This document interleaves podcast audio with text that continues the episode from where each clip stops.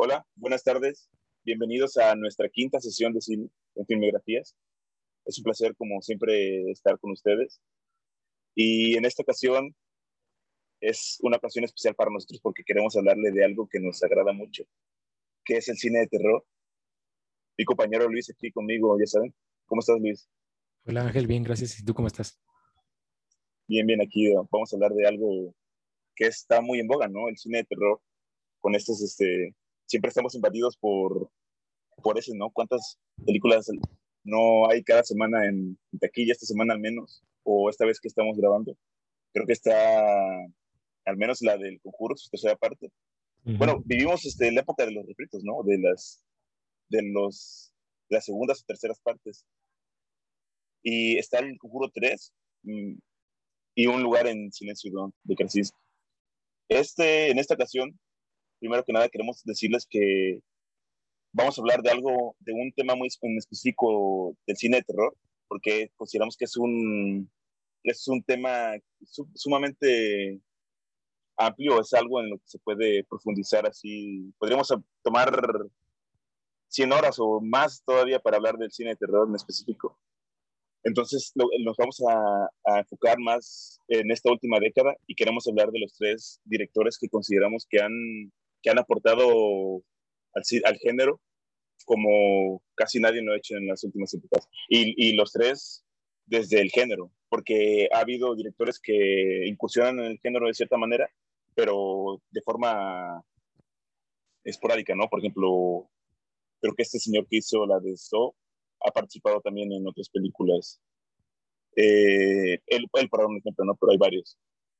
Y estas tres personas siguen en activo, entonces son directores emergentes, por así decirlo de alguna manera, que es el señor Robert Eggers con su gran película La Bruja, que creo que fue la que inició esta, esta, estas, son seis películas que vamos a, de cierta manera, abordar. Él con La Bruja y El Faro, Ari Aster con Hereditary y Midsommar y otro que también consideramos que es muy, muy bueno es Jordan Peele con Get Out y Oz, que son este, estos tres directores que consideramos que vamos a especificar a lo largo del capítulo porque consideramos que son imprescindibles para cualquier amante del género en este. Pero como ya les decimos, este, que es el, nuestra primera incursión en el cine terror, podría decirse que es la primera vez que, que caemos en ello, pero para eso sería un poquito es, eh, interesante el ver las bases, ¿no? Como que de dónde surge la intención o, la iniciativa de, de, crear cine con esa temática que es este, la de terror. Y es, es muy importante ver que, o denotar que el cine de terror tiene su nacimiento casi al mismo tiempo que, que el cine como tal, que, que la grabación como, así como la conocemos hoy en día. Fue el mismo eh, Georges Méliès el que tuvo algunos cortos con esa temática, cuando en un momento en el que el cine de género ni siquiera era considerado como tal, solo se eran vistos como, como películas, como entretenimiento. No había como tal un, aunque él, él incursionó en varias, por ejemplo, el sci-fi en, en Viaje a la Luna y otras cosas que hizo, pero por ejemplo, La Mansión del Diablo y eh, El Diablo en el Convento son dos este, buenos ejemplos de, de los inicios del nacimiento del cine de terror. Con la primera temática que, que podría considerarse como terror fue el de las casas embrujadas. Entonces ahí vemos cómo es, cómo no es para nada nuevo cuando ya lleva casi más de 100 años el cine y de ahí fue creciendo, alimentándose mucho de, de la literatura más que nada, porque vimos cómo llevó a la pantalla íconos del, del terror como lo fue el Drácula de Bram Stoker o el Frankenstein de Mary Shelley, que a su vez eh, abrió un ideario, ¿no? O sea, de, de todo lo que la Universal en los en, en la década de los 30 con su repertorio de monstruos que en este momento incluso quiere revivir, que fue el hombre invisible, el, el hombre lobo, la momia, la novia de Frankenstein, Eh, son muchos, son muchos. Eh, el Dr. Jekyll y Mr. Hyde, el, monstruo de la laguna, que a su vez después, muchas décadas, algunas décadas después, eh, quisieron recuperar con la, con la Hammer Spills. Bueno, otro, otro director quiso reinventar y reinterpretar con la Hammer Spills. Pero yo, yo, desde un punto de vista personal, considero que, aunque fue, sí, fue, sí fue buen alimento para el cine el nutrirse de, de la literatura, que la literatura de terror, si se puede llamar así, eh, no nace, no es, no es el precursor del, del género, ¿no? Porque antes, yo supongo que antes, mucho, mucho antes de que existiera el, la literatura, que creo que algunos de los primeros ejemplos fue, fueron, o que pudieron llegar a, a inculcar terror sin, sin proponerse hacerlo. Pudo haber sido tal vez eh, la Divina Comedia de Dante Alighieri, ¿no? Que, que le generaba a este público italiano ultracatólico el temor por, por caer en esto que no que buscaban evitar, era el, pecado en el, el, o el castigo en el infierno. Y antes de él, creo que tal vez algunas de las de los mitos griegos también parten de muchos sueños superlativos al, al, al miedo del hombre. Pero creo que incluso el, terror como tal en la especie humana o lo que podría, podríamos considerar como terror va mucho, mucho más allá, incluso aún, tal vez iniciado con, con la tradición oral, pasado, pasando leyendas de boca, de boca a boca, porque creo que un buen elemento que le dio al hombre su capacidad para temer, que parte es la evolución de cierta manera, pero a lo que me refiero es a los sueños, cómo los sueños alimentaron a los hombres, porque soñamos desde que el, desde el primer ejemplar de nuestra especie. Desde ese momento somos capaces de, sentir miedo y de, no sé si en ese momento, pero a una hora de disfrutar el terror como, no como lo que es, ¿no? Porque pues al final una pantalla nos protege de cierta manera y nos distancia de eso que, que nos genera tanta emoción, adrenalina, como es el, terror. ¿Qué puedes aportar de, de, esas ideas, este, Luis? ¿Estás de acuerdo con ello? Un poco. ¿Cómo lo ves? Pues sí, o sea, me parece hacer todo lo que dices tú de en lo actual estamos llenos de franquicias, ¿no? O sea, creo que ahorita es alargar y alargar y alargar el mismo proyecto una y otra vez. Creo que el último gran director en esas franquicias es James Wan, ¿no? Con El Conjuro, como dices. Sí, sí, sí, sí, sí. Y pues otra vez van a sacar Soul, por ejemplo, y así otras películas, ¿no? Digamos, perpetuo o más perdurable las ideas, los sueños, los miedos, todo del ser humano. Entonces, desde ahí podemos abordar mucho al, pues lo que implica ser humano, las emociones, todo lo que sentimos, ¿no? Desde ahí podemos sacar muchas cosas. Creo que el cine desde ahí retoma muchas de ellas. Pero creo que, que la primera relación de cine y terror, para mí creo que es la película de los hermanos Lumière, la de 1895, la de que no es de terror, pero es la llegada de un tren a la estación de la ciudad porque, bueno, el, narran o se cuenta que, que, cuando se proyectó, toda la gente ahí pues se asustó y brincó y pensó que el tren iba a salir de la pantalla, ¿no? Siento que desde ahí fue, pues se vio lo, que podía hacer el cine, ¿no? Lo que podía generar el cine en las multitudes, en la audiencia, ¿no? Se vio que era viable, ¿no? Llevar a cabo este tipo de, pues, de poner frente a la audiencia cosas que le atemorizaban, cosas que digamos, o sea, no fue inmediato, ¿no? No, no así ya el otro año ya alguien hizo una película de terror, pero digamos que fue como el primer gran momento, siento yo, en que la audiencia sintió miedo y a, través del cine, ¿no? Y creo que, creo que justamente esto que pasó con los hermanos Lumière es lo que hoy se critica, ¿no? Que el cine se quedó mucho en eso, de terror se quedó mucho en eso, que es los sobresaltos, ¿no? O sea, hacer que la gente nada más se asuste por lo que está viendo en pantalla, que lo sienta, que Creo que eso es una fórmula que se ha, estado presente durante todo este tiempo, ¿no? Ajá, dime. No, es, es este, bonito que recuperes ese, esa anécdota, porque ahí demostramos cómo una palabra o esto de lo que estamos hablando, que es un género, es tan diverso, ¿no?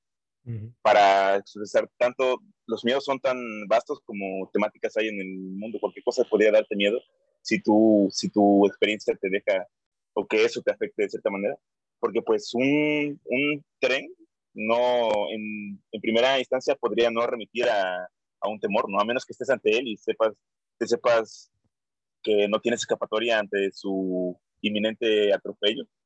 Pero no, o sea, creo que fue, fue una anécdota bonita porque no era la intención de los hermanos Lumière el que se le temiera a esto, a este símbolo del progreso. Y sin embargo fue lo que los espectadores incautos y que no, no estaban, que eran primerizos y afortunados a la vez en experimentar la pantalla, fue lo que vivieron. Pero también siento yo que también mucho tuvo que ver que el ser humano siempre le teme lo incierto, ¿no? Y creo que era la primera vez que alguien veía una, una de las primeras veces que alguien veía una película, ¿no? Y al no saber cómo funcionaba eso, pues pensaban que iba a salir el tren, ¿no? De ahí y los iba a arrollar. Pero, pues como dices también, o sea, los miedos creo que son de las cosas que más cambian, que evolucionan. O sea, creo que, que son de las sensaciones que, que acompañan al, al, ser humano que, y que cambian conforme él también lo va haciendo, ¿no? O sea, seguramente lo que, hoy, lo que hoy le tememos no es lo mismo que le teme la gente de hace 200 años, lo de hace 100 años. O sea, hay los miedos que a los que le tenemos en la sociedad en general, pues no son los mismos y, bueno, cada generación va temiendo algo diferente y el cine, cine es, también tiene esa relación, ¿no? O sea, la audiencia y es muy importante, ¿no? Y, y así como va cambiando la audiencia, y sus miedos, como así conforme va cambiando su realidad. También el cine tiene que hacer, lo tiene que hacer porque pues si no se queda, no es efectivo, ¿no? Y, y más en el terror, creo. También cómo es que el género se alimenta tanto de la realidad como de la fantasía, ¿no? Porque aún ahora en este momento, sabiendo que el género forma parte de la ficción, no quiere decir que fuera de ella, en el día a día, sintamos terror y pánico descomunales por ciertas temáticas, ¿no? Ahora en nuestro país que, que asolan desde hace ya algunas décadas los problemas de, de, narcotráfico y violencia exacerbada, como una temática que es, forma parte de lo real, se vuelve más grotesco incluso que el mismo, que el mismo miedo, que, el mismo, que la misma fantasía, ¿no? Lo que nos puede brindar la fantasía, que podría ser más terrorífico el ver un, un convoy de personas armadas que le encontrase con el mismísimo Drácula o Frankenstein. Sí, que igual a veces se normalizan las cosas, ¿no? Siento que el narcotráfico a veces tristemente se ha normalizado en México y hay gente que ya ni siquiera le teme y mucha gente al contrario lo idolatra, ¿no? De hecho. Pasa con la violencia, ¿no? Igual un poco un fenómeno, el fenómeno de la violencia. A cierto punto nos volvemos o nos acostumbramos a él tanto que, que es triste, pero eso que por ejemplo, yo nunca he tenido la experiencia, pero el ver de primera mano o encontrar un cuerpo es, resultaría una experiencia tan impactante y, y que te podría dar, este, generar tantos traumas que en lugares del país ya eso es como pan de cada día y es triste que, que ya no genere esa, eso en el ser humano. Algo a lo que incluso los, los infantes, ¿no? los niños están están en contacto. Triste. Sí, pues pierden sensibilidad, ¿no? A muchas cosas. Sí. Sociales, principalmente, ¿no? Porque eso es más terrible que es algo social. O sea, porque hay muchos miedos que son más fantásticos, como dices, ¿no? Pues temerle al, al diablo, temerle a un fantasma y cosas fantásticas eran como, pues hasta cierto punto bonitas, ¿no? Temerle cosas así, pero ahorita es como cosas muy reales que vemos todos los días y que son terribles, pero que todavía es más terrible que no se, ya no tengan el mismo efecto en las personas, ¿no? Ya no cause tanto miedo, o no sé, algunas, ¿no? No todas, claro. Sí, es ya empezando con el primer, nuestro primer director, es esto que estamos mencionando es importante porque el primero del que hablaremos es Jordan Peele y cómo su cine eh, 100% anclado en el terror, viene de eso, ¿no? Del temor a, con sus problemas sociales y raciales. Viene del miedo a lo que podría pasar, a algo que es que no, no está alejando de la ficción, es algo que podría vivir cualquier persona en cualquier parte del mundo. Eh, yo, sin, siendo sincero, llego, llego hasta este punto sin, ver, sin haber visto Get Out, pero ya vi, vi que se me hizo una película muy sobresaliente en el género, sinceramente. Y habla un poco de eso, ¿no? Como, como la identidad que tenemos, cómo la percibimos desde nuestro punto de vista y cómo, y cómo la puede ultrajar o, o, exaltar a alguien que es este, ajeno a él, ¿no?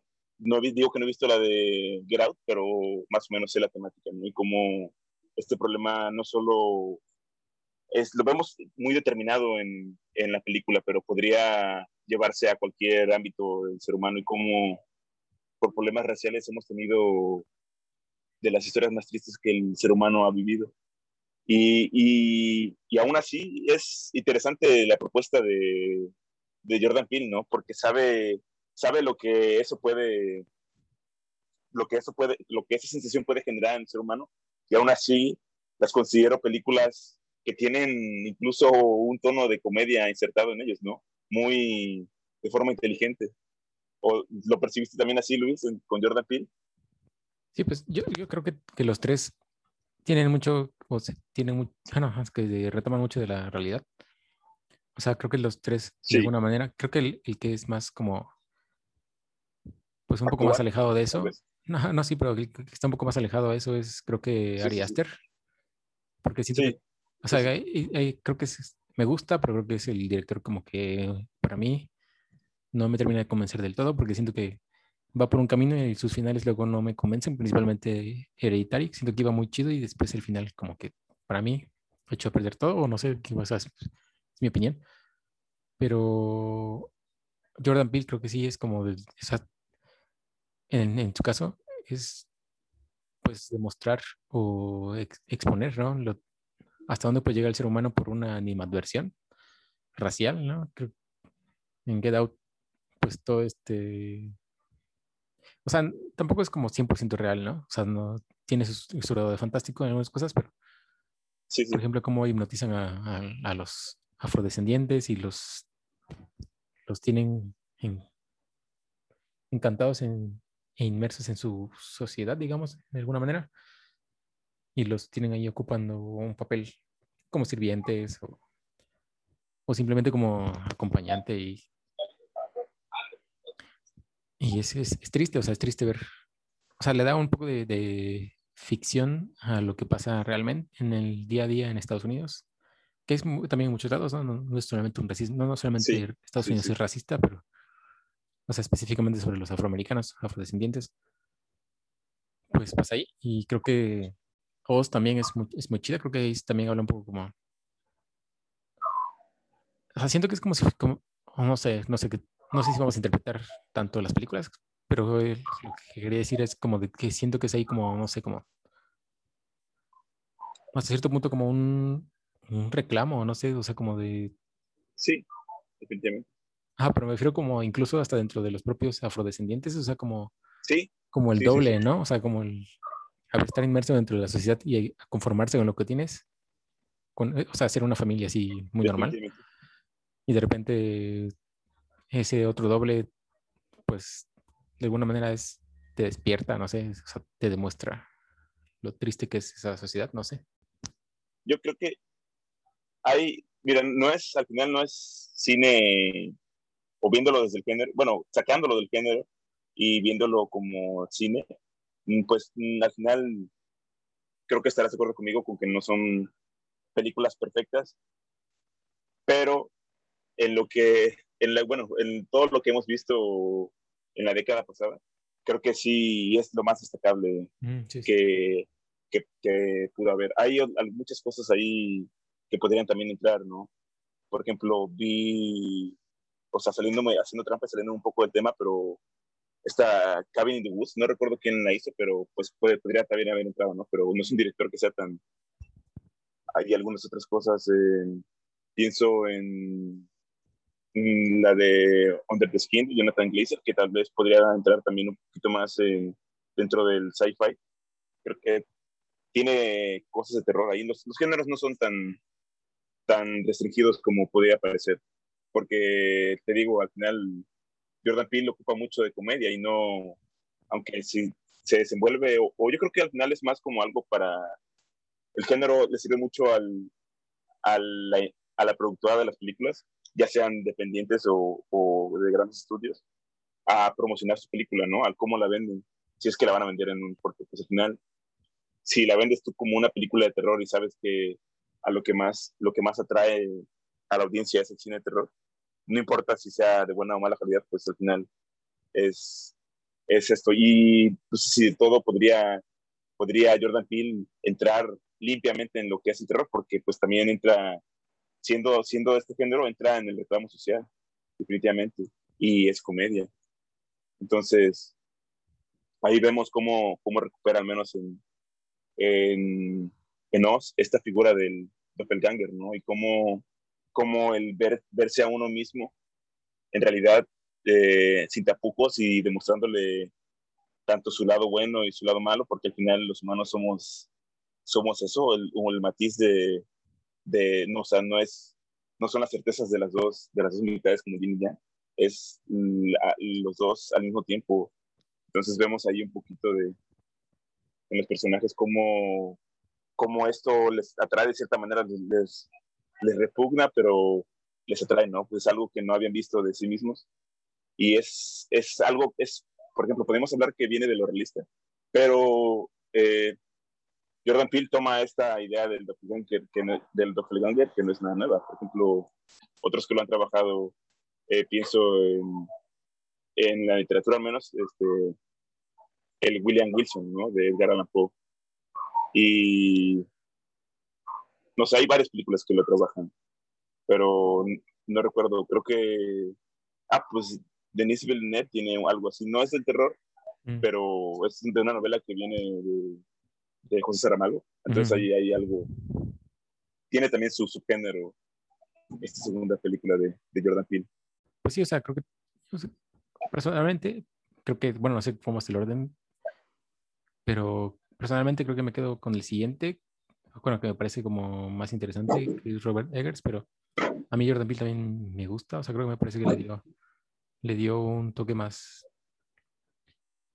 entre fantástico, entre fresco, divertido, de su grupo, de su sector social.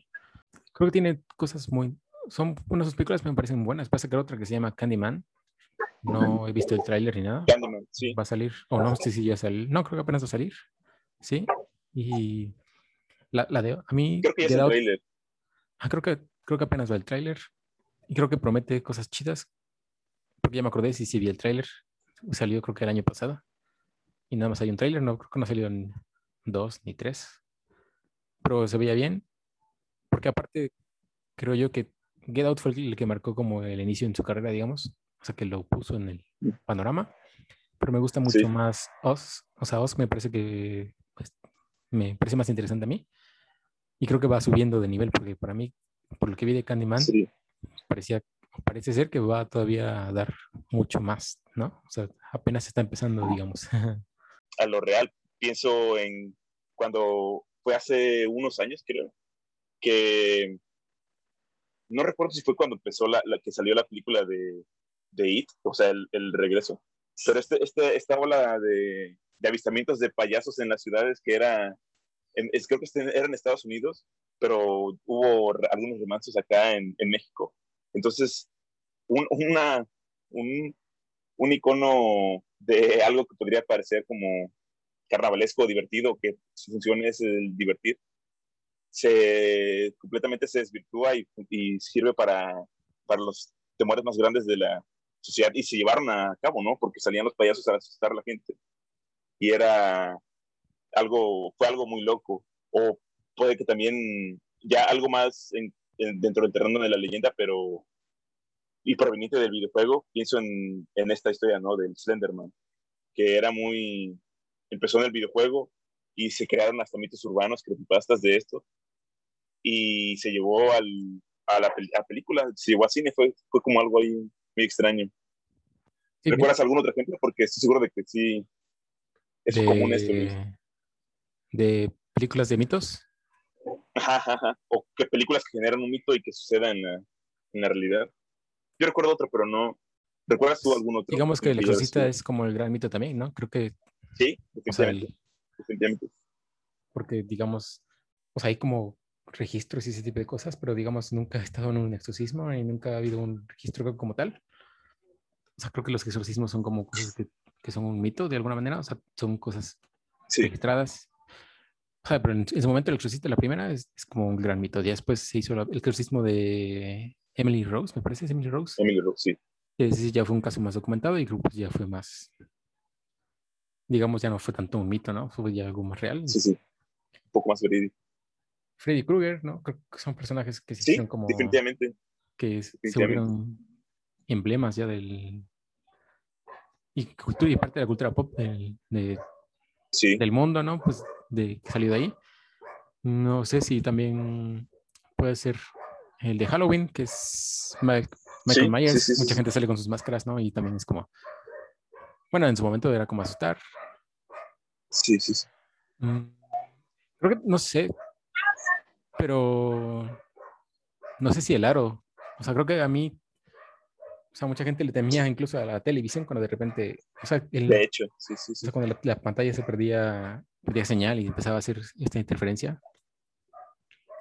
O sea, o sea, hacer, hacer un mito de algo como muy cotidiano, creo que me parece una cosa muy curiosa y chida.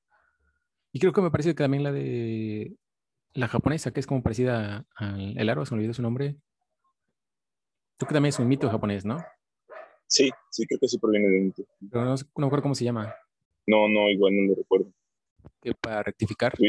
Sí, iba a comentarte que para rectificar que Kahneman está escrita por Jordan Peele, pero va a ser dirigida, es dirigida más bien por Nia da Costa, o sea, no es de él, digamos, no, está en la dirección, pero sí es de él en el guion. Sí, sí, sí. Se va, definitivamente se va a replicar su, toda su estética, toda su, todo su estilo. Porque al final yo creo que... Ajá. Manda, dime, dime, dime. Ah, iba a decir que hace poco salió una película también que creo que es de terror. Está en Netflix, que se llama Su Casa. Ah, sí, sí, sí, sí, sí, definitivamente. Y también tiene que ver un poco con Jordan Peele, si yo, es como un... Va, va en la misma en la misma dirección sociocrítica, digamos, no sé. Eh, sí, estoy de acuerdo. Va, va, en el estilo, ¿no? Yo creo que yo creo que en el cine eh, esta temática no es, o sea, él no es el, el pionero en él. De cierta manera, George Romero con sus zombies, eh, sin tener la intención de serlo, cayó en esto, en esto de, lo racial, ¿no? Como, como un protagonista afroamericano toma la, toma las riendas de la situación de lo que está sucediendo y cómo en la escena final, ¿no? Cuando se le dispara, vemos eh, cómo los prejuicios ante todo llevan a pensar que él es parte de, de los muertos vivientes. Entonces ahí es él y algunos otros directores que en su momento tomaron esto, pero Jordan Peele sabe, supo eh, integrar esta temática y, y, reflejarla en, la pantalla es muy interesante. Y por consiguiente vemos a otros directores que lo han hecho, ¿no? Esta de su casa, no recuerdo quién es el director, pero incluso hay otra, hay otra serie, no, esta es una serie que está en Amazon, es nueva también, eh, que se llama Den, y más o menos tiene igual ahí la temática de lo, de lo del miedo a lo a las personas de, literalmente intentan agredirte por cuestiones raciales. Mira, eh, el director de His House es Remy Wickes y de Dem es, es, una serie que va en su primera temporada, está en Amazon, pero él también tiene ahí ese Little Marvin, Marvin. Ahí este, tiene sus, sus diálogos con ellos, son, son, buenos, son buenos ejemplos de, de, esta, de, esta, de este género en el cine. Y, ah, perdón, te comentaba que, que, yo no sabía y que, que Get Out es una adaptación de la Los muertos vivientes, Noche de los muertos vivientes de George Romero, como bien mencionas. O sea, sí es directo, o sea, sí es reconocido ese. Esa, esa relación entre Romero y Jordan Peele. Sí, sí, sí. Que creo que de los que vamos a mencionar, creo que es el único que, por ejemplo, o sea, hablábamos en un principio de que, que bebe mucho de la literatura del cine de terror, ¿no? Pero de estos tres que vamos a hablar, creo que no son obras aptas, que es que yo considero es un logro, ¿no? Si, creo que, no hay si bien toman mucho de, de mitos o de, por ejemplo, estoy pensando en, en La bruja de, de Robert Eggers, toman mucho del, del ideario, ¿no? De la tradición este, inglesa, de la, del... Y que Leyendas, Sí, el, el, concepto de bruja como, como lo fue, o sea, históricamente, como fue en ese momento. Trata de ser fiel al, al mito. Entonces eso es algo ahí interesante. Pero ¿qué te parece si, si, si nos vamos, dejamos al buen Jordan Peele y nos vamos con, con Ari Aster y sus buenas películas? ¿eh? Son, ¿sabes? estoy de acuerdo contigo que al final, de cierta manera, ¿sabes? Cuando las vi, no sabía cómo, cómo asirme a ellas, cómo algo había en ellas que me había perturbado, que no podía integrarlas de todo, no podía, no sé, ¿sabes? Era, por ejemplo, cuando empecé a ver la primera vez que vi Hereditary en el cine fue para mí un shock extraño porque se me hizo crudo y se me hizo extraño esta cuestión de, cómo se refleja este, los problemas que vive la familia, ¿no? De, esta, de estos personajes.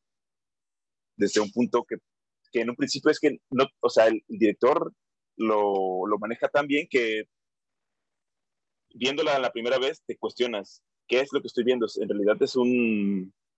Están viviendo algo que en realidad es eh, paranormal, algo sobrenatural, o qué es en realidad lo que está haciendo, ¿no? Porque bien podría haberlo enfocado en los traumas que se viven cuando uno tiene pérdidas, ¿no?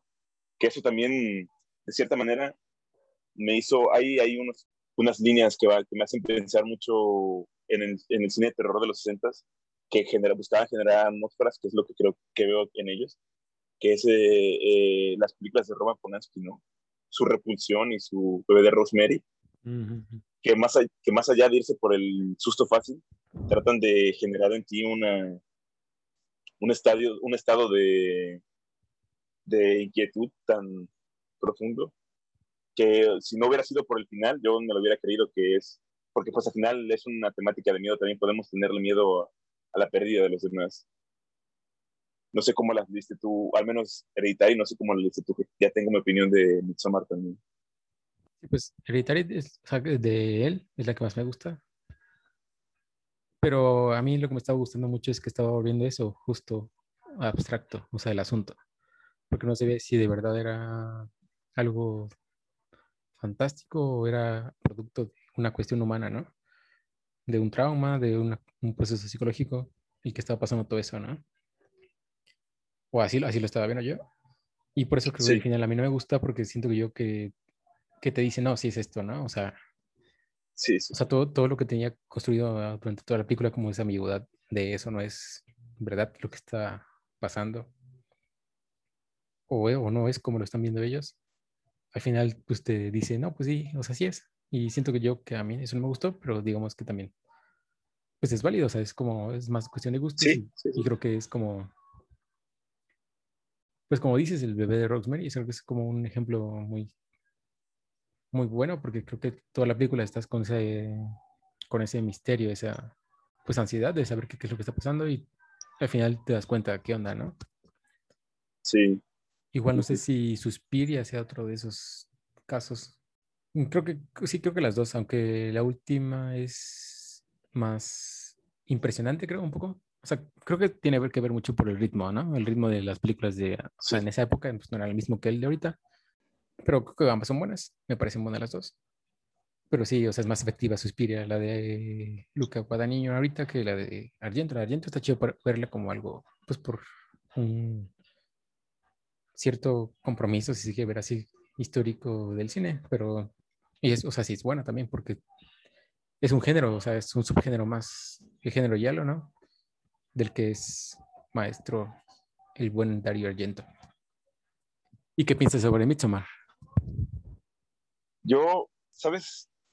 Yo creo que espero un poco en la línea, tal vez, yo ya revalorando las dos películas, Hereditary y, y Midsommar, ya sí, definitivamente sí me gustan. Yo no las veo tan seguido, pero no tendría ningún problema con volver a verlas. Hay películas que yo me gustan, pero ya no tengo la intención de volver a verlas. Y estas, sin embargo, sí me atraen, tienen algo, tienen algo que al principio me hacen como sentirme, sentirme no identificado con ellas o sentir que no quiero buscarlas, pero, pero sí, Midsommar igual la vi, la vi en el cine fue una experiencia extraña, ¿sabes? Midsommar, creo que una de sus virtudes es que, bueno, si las películas de terror buscan ambientar algo, eh, es eh, tal vez una sentido, una situación de, creo que eh, lo que hace muy bien Ari Aster, en al menos en esta, en esta película, es dotar de ese, de ese terror a una película que está completamente desarrollada en un entorno diurdo, ¿sabes? El que veamos completamente a la luz todo vuelve más crudo el, lo, perverso de, de, eso, porque no hay sombras, ¿no? No hay, todo está explícitamente demostrado.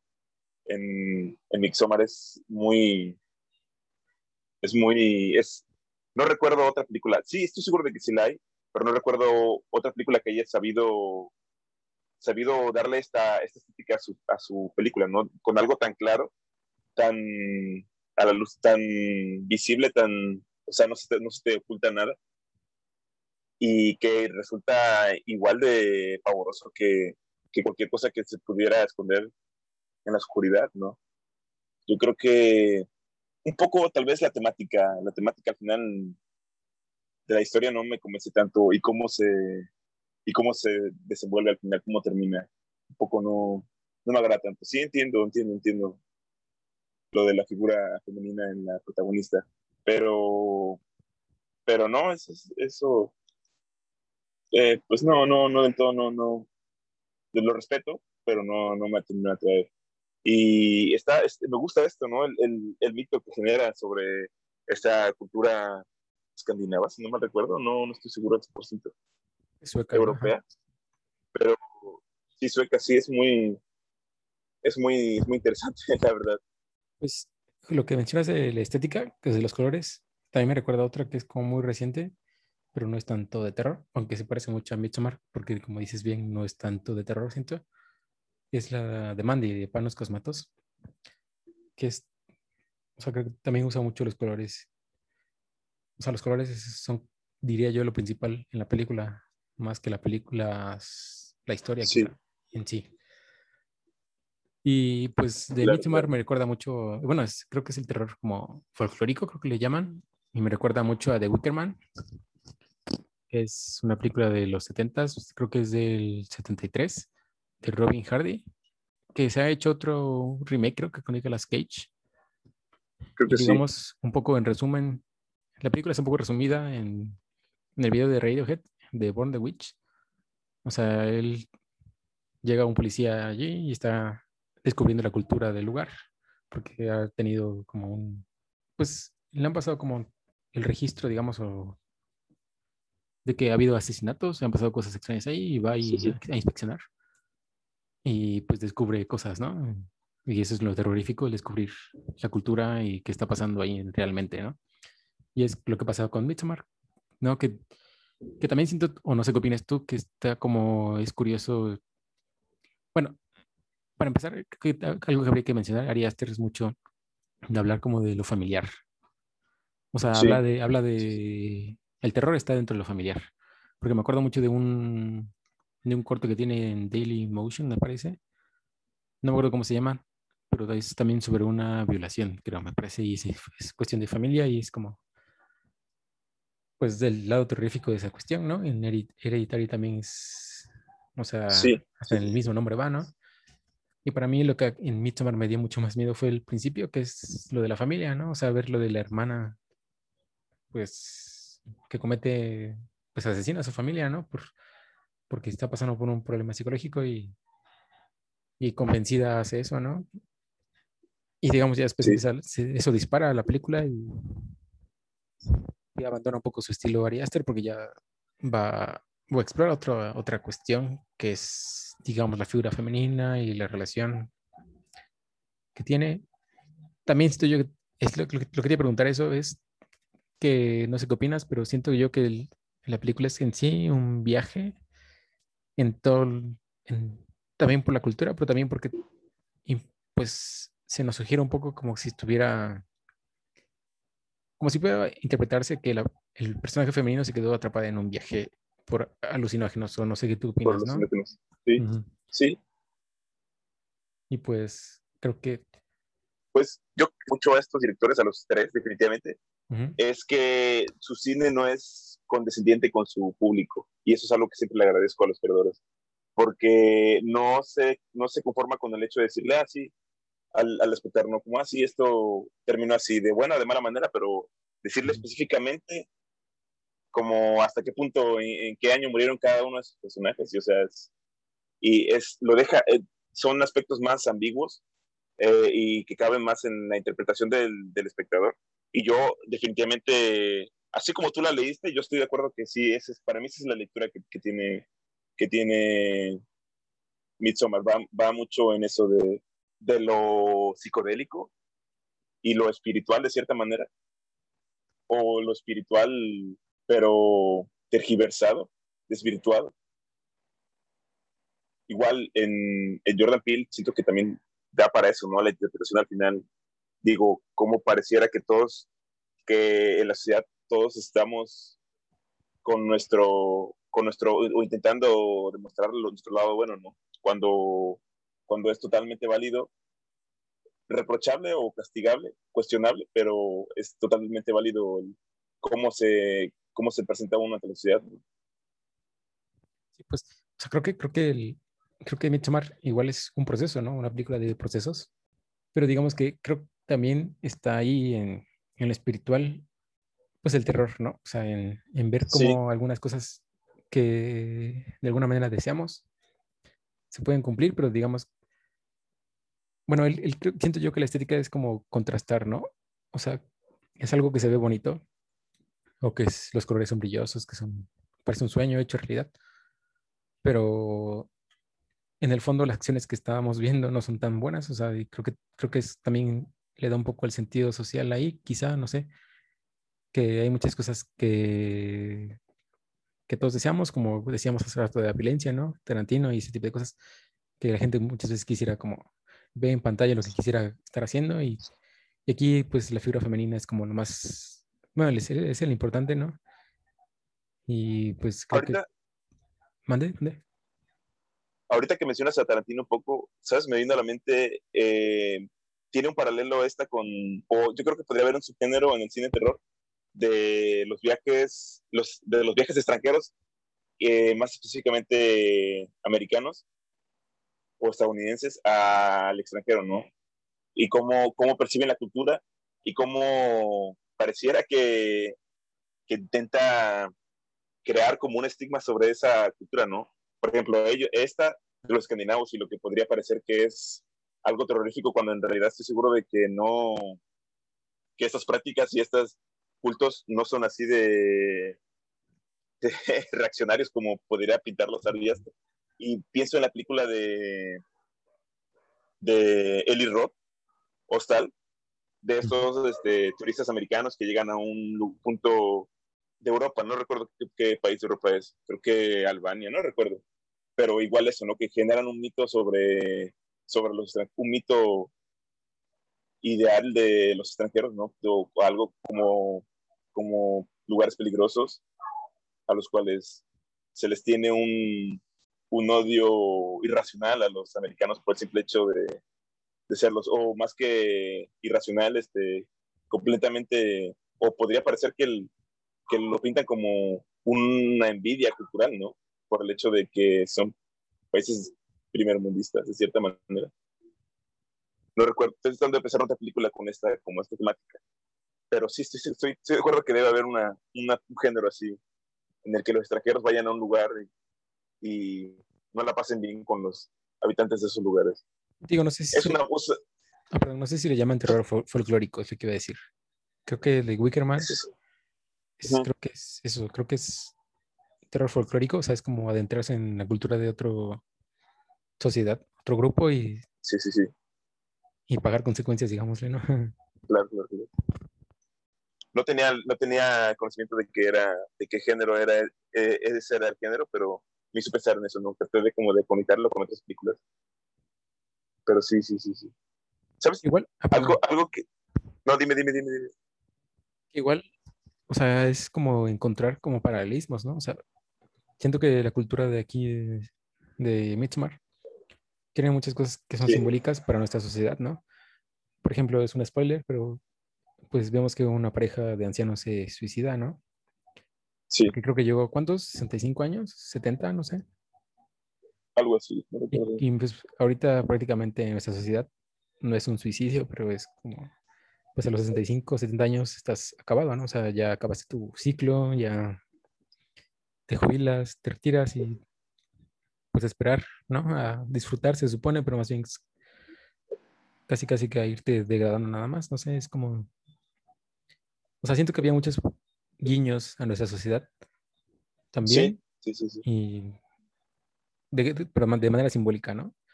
Y pues lo del el, el eso de venganza, el espíritu de venganza es como tan importante. El, el famoso, la famosa agua de calzón, ¿no? Que sale ahí también, es como...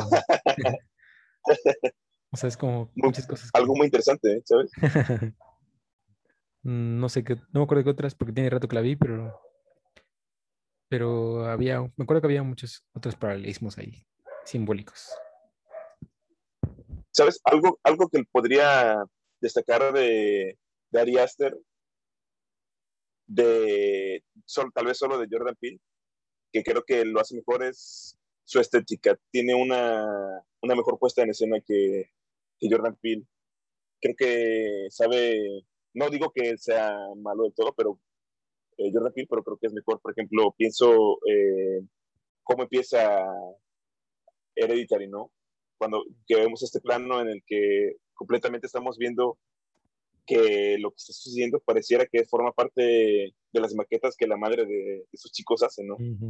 Ahí eso, eso se me hace como una propuesta que, que Jordan Peele no, no utiliza. Entonces sí creo que su estética es un poquito más elevada, un poquito más, este, mejor, con una manufactura mejor, mejor hecha que la de Jordan Peele. Ahí en lo estético, yo, puedo ver eso. Y ahí también lo veo en, en, en, este, en Midsommar. Ahí veo con los grabados que tiene este chico, o sea, hay algo ahí que, que es, es, muy interesante de ver en, en el cine de Ari Aster. Y creo que va a seguir yéndose por esa beta. Sí, iba, iba a comentar que, que eso que dices de la maqueta, que creo que es, no es, lo iba a mencionar en el siguiente director, pero, o sea, creo que también con Ari Aster pudiera haber unas, hay una herencia, digamos, o que unas cosas que se retoman, que también es un poco como Kubrick, ¿no? Con El Resplandor, cuando Jack Nicholson está viendo el laberinto, que es la maqueta, Sí, y la cámara se acerca y ve a su familia. claro, claro, claro, claro. Y creo que hay otras películas, pero no me acuerdo cuál. Y sí, o sea, creo que personalmente sí también me gusta Ari Aster. Entre Jordan Peele, Jordan Peele y Ari Aster me gusta más Ari Aster. Pero bueno, porque siento que tiene como cosas, su técnica es un poco más interesante. Por, o sea, me acuerdo mucho, por ejemplo, en Hereditary los movimientos de cámara, cuando el chico se estrella con el escritorio, con el su pupitre, creo. Sí, Y ah, una escena que para mí me parece muy chida y, y o, sea, es, o sea, es muy chida desde el que comienza hasta que termina. Es cuando, y perdón por el spoiler, cuando muere la hermana, ¿no? O sea, esa sí. desesperación de la hermana porque se está ahogando, porque tiene una alergia. Y el hermano de desesperación porque tiene que ir a llevarla y llega rápido y después en qué termina, ¿no? Y es, para mí es como de las más chidas que he visto últimamente en el terror. que también, o sea, Ari, Midsommar es otra experimentación técnica, ¿no? Porque también, pues los colores está de alguna manera como de ensoñación, como si fuera un sueño. O sea, creo que también es como, de es interesante en eso, que experimenta, pues un poco, no mucho, pero en la técnica, ¿no? Va también dándole eso.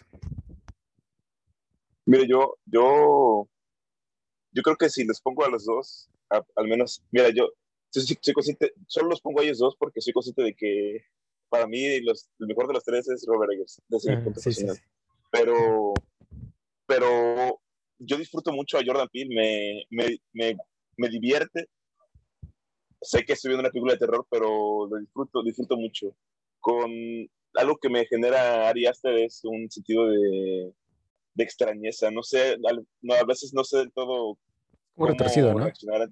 sí, sí, sí, no, sé cómo reaccionar del todo ante lo que estoy viendo, pero lo disfruto, ¿sabes? Visualmente es un cine que es muy apabullante, es un cine que, que es muy espectacular, trata de, visualmente te dice más a veces que incluso que la, que la propia, que los propios diálogos, ¿no? Por ejemplo, ya viéndolo, viendo Hereditary desde otras, desde otras perspectivas, eh, y esto es trampa porque pues yo no lo, yo no lo percibí desde la primera vez que lo vi, pero va viendo ahí trampillas, ¿no? Como por ejemplo, eh, que, o sea, en su lenguaje visual te va poniendo ahí como tú como deberías tendrías, deberías de ponerte en, yo creo que es una manera de ver el, cine de Ari Aster, como poniéndote en el papel de detective y viendo con los elementos visuales eh, cómo es que se va a resolver la historia, ¿no? Porque, por ejemplo, vemos esta cuestión del, del, collar que trae la familia, ¿no? La abuela, que se pasa a la hija y que se pasa a la madre y ahí vemos cómo pasa la tragedia, nuestra tragedia.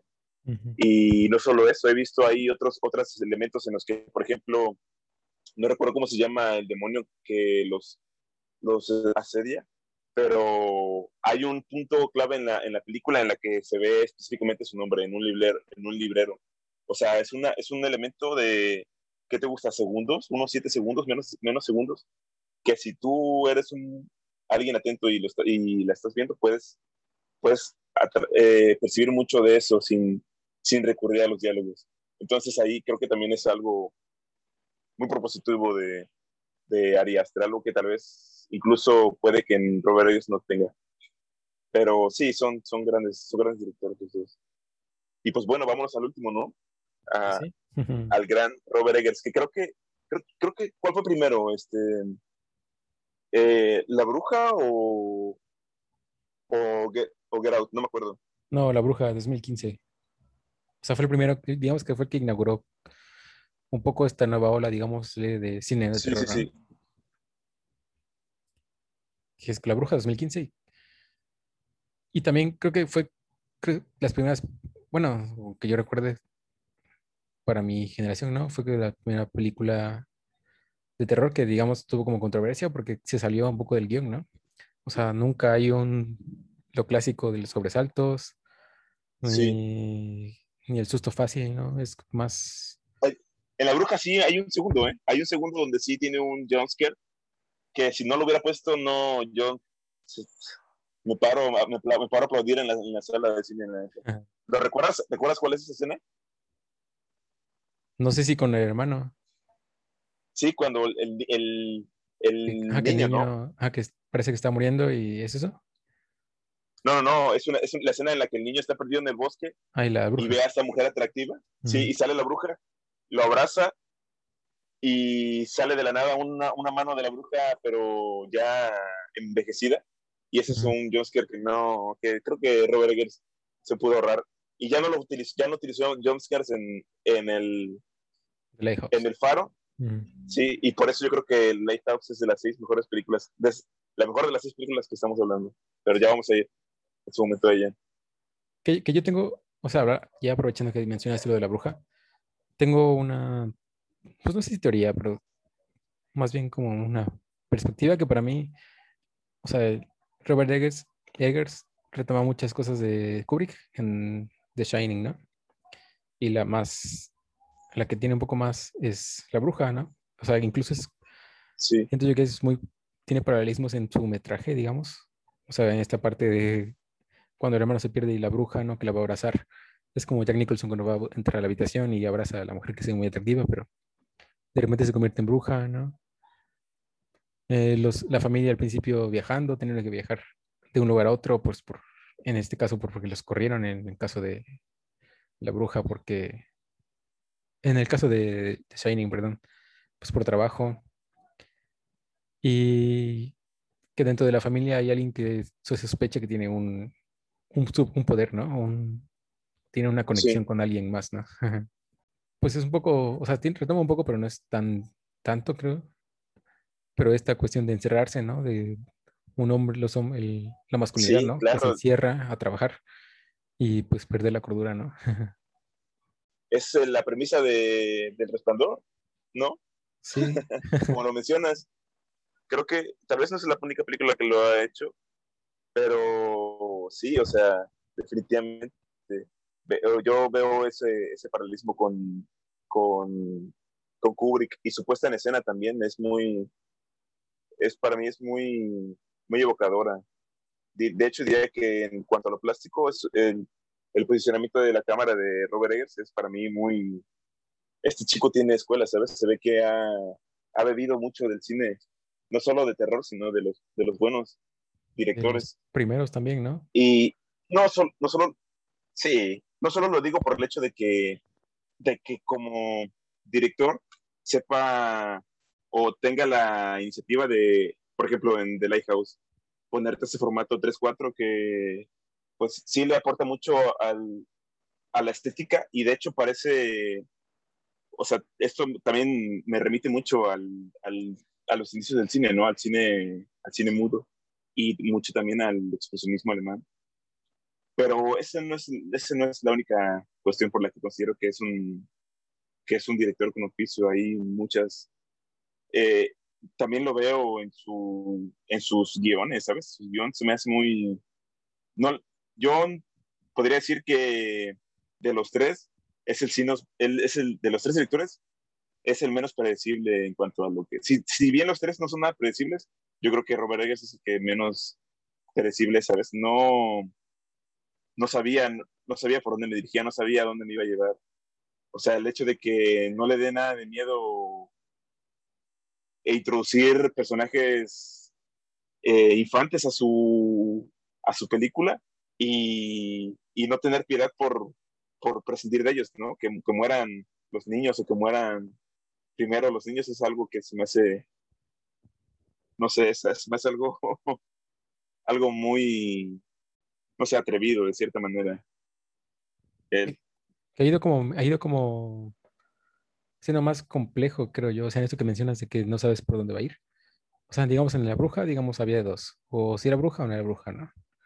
Pero con el faro, siento que hizo algo mucho más, o sea, es como una cosa muy compleja y muy interesante, o sea, es muy rica, tiene de todo, creo, o sea, tiene mitología, tiene, tiene cuestiones humanas, psicológicas, tiene terror, o sea, que te puede llevar a interpretarlo de muchas, muchas formas, ¿no? O sea, no, no sé qué opinas. Es el, más es el más psicológico de los tres, definitivamente. Porque... ajá, sí, sí, sí.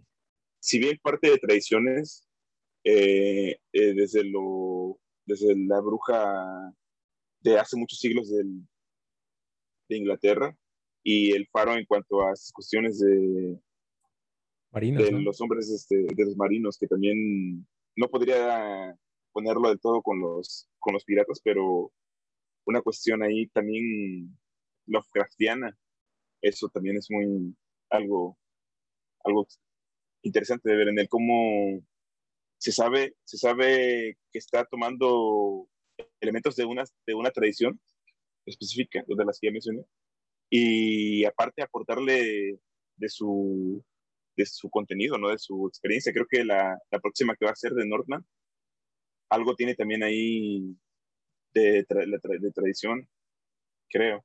Sí, sí. ¿Sabes algo más de esa?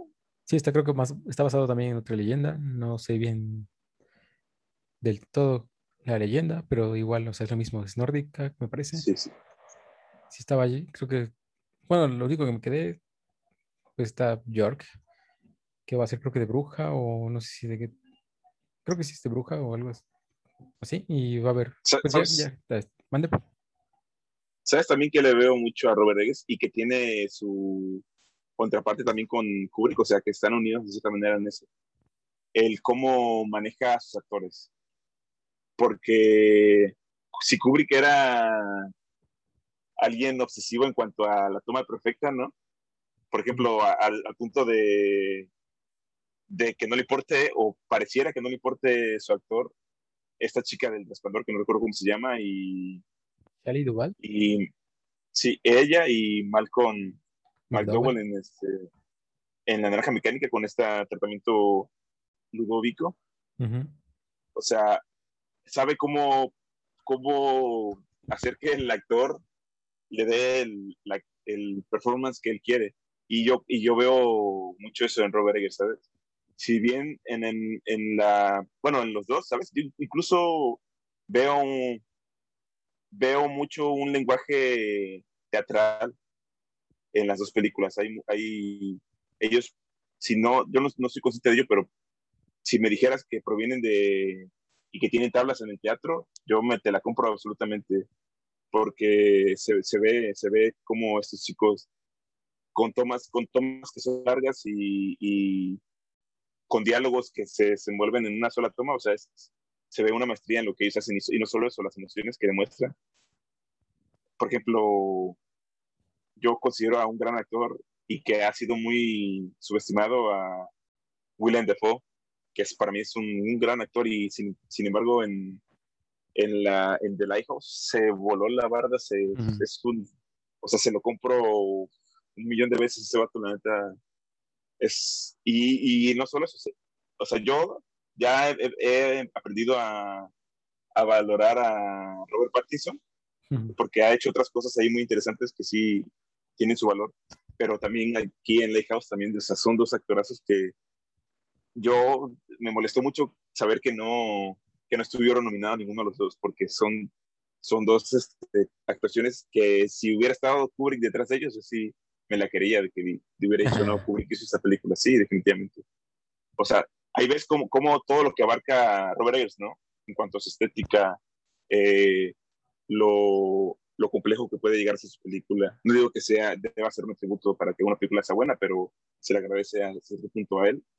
Y su estética, su, son muchas, son muchas cosas, son muchas cosas. Sí, pues por las cuales yo considero que es, es, el mejor de los tres. Está, está inspirado en, bueno, un poco en el expresionismo alemán, ¿no? En esto de los contrastes y las sombras.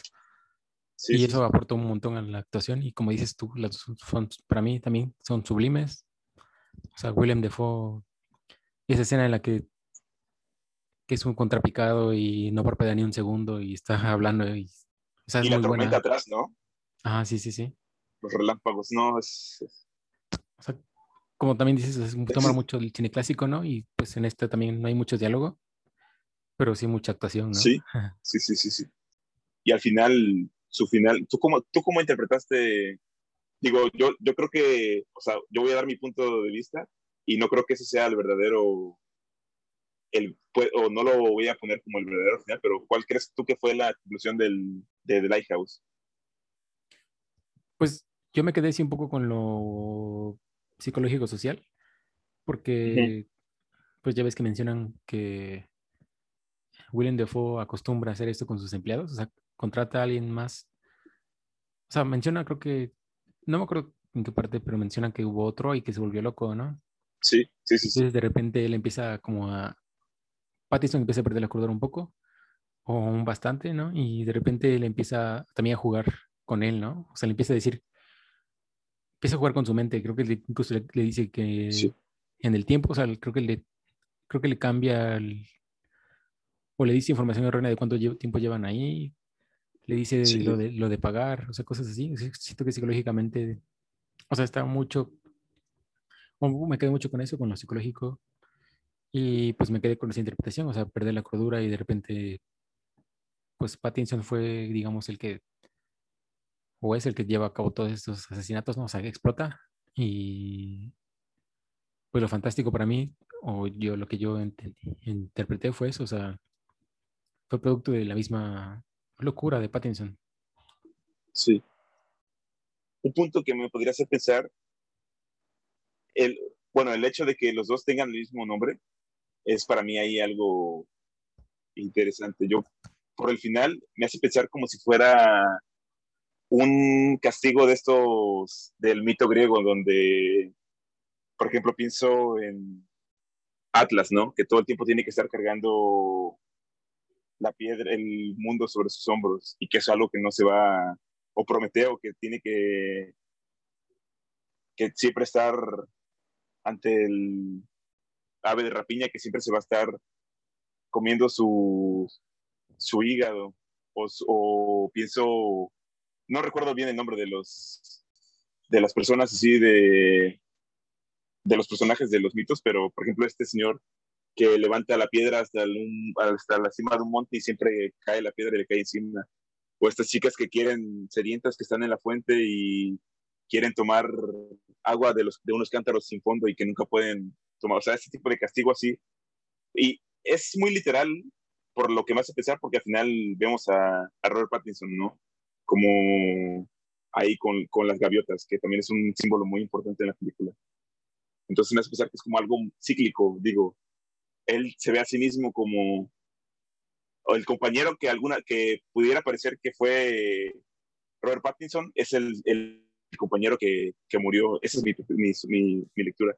Y, y, Robert Pattinson se ve a sí mismo como, como el personaje de, de Willem Dafoe y son, son un personaje mismo que a la vez tienen un, un papel ahí medio bipolar, medio, o sea, es complementario, es, eso, eso me hizo pensar un poco, no, no creo que sea tal vez la, la, lectura correcta, pero hay algo ahí de los mitos griegos y de la del ideario Lovecraftiano que está con estos monstruos marinos y, y, la onda de las sirenas que también viene de lo griego. ahí tiene, tiene, es, es ¿sabes? Es, es, de las películas que he visto que más se da más a la interpretación, a la interpretación del, que tiene varias, ¿no? O sea, es como... Sí, sí, sí, sí, sí, sí, sí. Sí, digo, o sea, creo que, creo que ha ido volviéndose más abstracto, sea, ha hecho cosas muy, mucho más complejas. O sea, la bruja, te digo, o sea, había de dos, era bruja o no era bruja. Y aquí es como, o sea, un buen de cosas de interpretación. Incluso, por ejemplo, yo me atrevería un poco a decir que habla un poco de la masculinidad tóxica, o sea, de, toda esta cultura masculina. También, también. De la explotación laboral, de la violencia, de los deseos o las pulsiones sexuales, ¿no? Porque ya ves que llega un punto en el que Pattinson ve a Willem Dafoe y la ve como... Siento que existe como que atracción, porque si no mal recuerdo, incluso creo que también le empieza a salir, le sale una cola y es como una sirena, como un sireno, ¿no? Como una sirena, un tritón, perdón. Sí, sí, sí, sí. Y ahí empieza todo esa... Yo, yo creo que la vi en el cine y para mí fue como, o sea, rápido pensé, estoy viendo un clásico, ¿no? O sea, algo que va a pasar a la historia para siempre. Porque llega un punto en que no sabes qué, qué está pasando ya, o sea, pero te gusta y está haciendo una cosa muy chida. Porque esta parte, la que dices tú, del, o sea, la mitología está presente en todo, en todo momento, pero por ejemplo me acuerdo mucho en todo este momento, esta secuencia como de sueños, como una ensoñación, ¿no? Que incluso retoma esta de la pintura, no recuerdo cómo se llama la pintura. Creo que, creo que sí es Poseidón, ¿no? La, la pintura. Que es cuando está agarrando... No recuerdo, no recuerdo. De fuego a Pattinson y tiene como una linterna o lámpara. Mm, sí, sí, sí. Pero sí, o sea, como dices, la, la, mitología, creo que lo que él tiene es como que retoma, bueno, sí, retoma las, las leyendas, los mitos, y les da una carga, ¿no? Actual, más actual. Los redirige hacia algo más, hacia su propio discurso y está muy cool eso. Para mí es como muy interesante porque como decíamos, los miedos, al principio los miedos del, y el ser humano va evolucionando, incluso a partir de su propia conciencia, ¿no? De lo que es, de lo que hace. Y creo que el faro, o sea, lo, el faro es retomar antiguas leyendas y mitos y traerla a la actualidad con esos nuevos miedos y esas nuevas conciencias sobre lo que es el ser humano, no sé. Siento que, bueno, ya entraría dentro de, lo, de la conclusión, es lo que hemos hablado de esas películas, creo que viene de de lo que pensamos tal vez tú y yo del cine, ¿no? De los últimos años que hemos visto. Y creo que las elegimos porque consideramos el valor que tienen. Pero hay algo que debemos admitir, creo que tú también estás de acuerdo conmigo, que a pesar de que consideramos que deben ser sí o sí clásicos de, cine de terror de esta, de, este, de esta década al menos, digo, digo, puede que haya alguno otro que sean también muy buenos, ¿sabes? No, no, tampoco queremos decir que son las mejores, son de las mejores, pero puede que haya mejores y, por ejemplo, pienso en It Follows y It Follows también es muy buena. Hay varias, hay varias ahí que son, que son muy buenas, pero creo que no tienen no sé si, no sé si que sea por lo cercano del, tiempo, pero creo que tienen muy poca, muy poca aceptación o, muy, poco, o una cantidad muy reducida del público sabe de su existencia o del valor que tienen. O incluso me atrevería a decir que las personas que se acercaron siendo conscientes de que este era un cine de terror fueron repelidas por él porque no supieron cómo, cómo digerirlo, ¿sabes? Cómo acercarse. Entonces yo creo que tristemente no son películas reconocidas como en realidad deberían de reconocerse. Y creo que ese también fue un poco la intención del por qué decidimos eh, rescatarlas, porque ah, algo que no vas a negar es que el cine que marcó la década pasada es definitivamente el universo de los Warren. Annabelle, el niño, la monja, este, ese es el cine que la audiencia, sí, es el cine que la audiencia le gusta y que pues se sigue haciendo y se va a seguir hasta yo lo, yo lo veo como comedia, pero digo, si ya llegó un punto en el que hubo un crossover entre la niña del aro y, y la maldición, o sea, ¿por qué no podría haber un, un crossover de, de estos monstruos con, con, no sé, con los del canon del terror, ¿no? Con Frankenstein, con el hombre lobo, con, o sea, cualquier cosa puede pasar con, con, con tal de que la industria y las productoras pues saquen la tajada de, de esto. Cuando estas, estas que proponemos son propuestas frescas, son propuestas que aportan al lenguaje cinematográfico, que aportan al ideario, ¿no? Y que dan nuevas perspectivas sobre lo que se podría considerar como terrorífico desde lo atmosférico. Sí, sí, pues, pues, es que sí, o sea, creo que durante mucho tiempo, como ha pasado últimamente en el cine también con superhéroes y esas cosas, ¿no? Las franquicias pues son las que predominan. Y en una franquicia lo que importa más es el personaje, ¿no? Una historia más del personaje. Sí. Y estos directores lo que tienen es que no dependen del personaje. O sea, no es el personaje el que da la historia, sino la historia es el que da los personajes, ¿no? Sí, así es, así es. O sea, y creo que es lo valioso de estos tres, por lo que los mencionamos, es porque los tres siguen una línea parecida, que es el terror psicológico y social, ¿no? Que es, o sea, se, basa mucho en lo que vivimos culturalmente y, y a partir de ahí nos muestra los lados oscuros, terroríficos, retorcidos del ser humano, ¿no? Y creo que eso es, para mí siempre es como un terror más interesante porque, pues, terror fantástico, pues, pues se da en muchas cosas, la ficción, todo eso, pero saber que nosotros somos capaces de hacer ciertas cosas, a mí también o me, pues me preocupa más, digamos, un poco de miedo, saber que podemos llegar a hacer eso o, podemos, o que hemos sido eso, ¿no? Durante un buen rato. Yo creo que en, miren, estos tres directores que elegimos están trabajando en sus siguientes propuestas, los tres. Los tres tienen su, póngale que Jordan Peele no sea el director de la que viene, pero está ahí su idea, ¿no? Eh, Robert Eggers con The Northman y, y Ari Aster con su otra propuesta que también tarda mucho en venir. Es Disappointment Boulevard. Uh, con Joaquin Phoenix, perdón. ¿Viene esa película de Ari Aster? Es. Wow, wow, va a estar, va a ser algo muy interesante de ver. Va a ser algo muy interesante de ver. Sí, creo que los, y, va a estar muy chido, va a estar muy chido. Ah, dime, dime. Hay otros directores también, o sea, ellos no son, no son solo ellos los que llevan ahí la batuta ahí. Si nosotros vimos, vimos esto como, tenemos esa opinión del cine y creemos que hay una nueva revaloración del cine de terror y podríamos estar ante una nueva, o sea, eso también le da mucho a las posibilidades de lo que el cine es hoy, ¿no?